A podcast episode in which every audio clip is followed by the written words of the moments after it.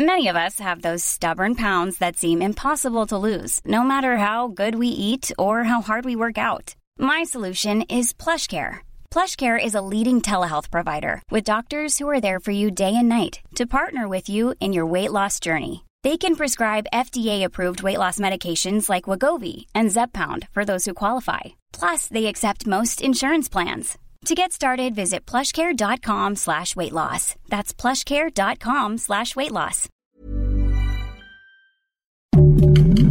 Heraldo Podcast, un lugar para tus oídos. Noticias del Heraldo de México.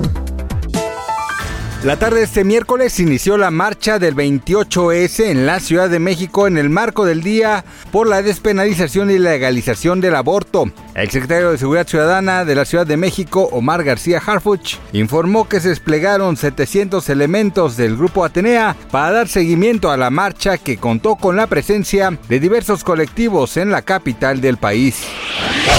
Cinco personas resultaron heridas durante un tiroteo en una secundaria en Oakland, California, lo que obligó a las autoridades a desalojar el plantel por seguridad de los alumnos. De acuerdo con medios locales, el tiroteo involucró a varias personas armadas en los exteriores de un complejo que comprende tres centros escolares y se ubica en una de las áreas más pobladas del estado de California.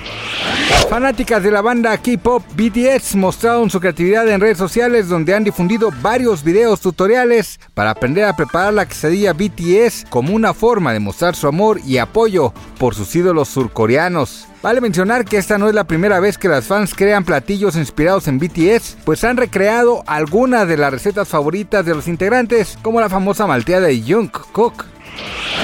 La publicación de unas historias en las redes sociales de la cantante Belinda desataron fuertes rumores de un nuevo romance. Esta vez el afortunado es Gonzalo Evía Bayeres, un joven empresario dueño de varias empresas y nieto de Tere y Alberto Bayeres, propietarios de todas las tiendas del Palacio de Hierro. Gracias por escucharnos, desinformó José Alberto García.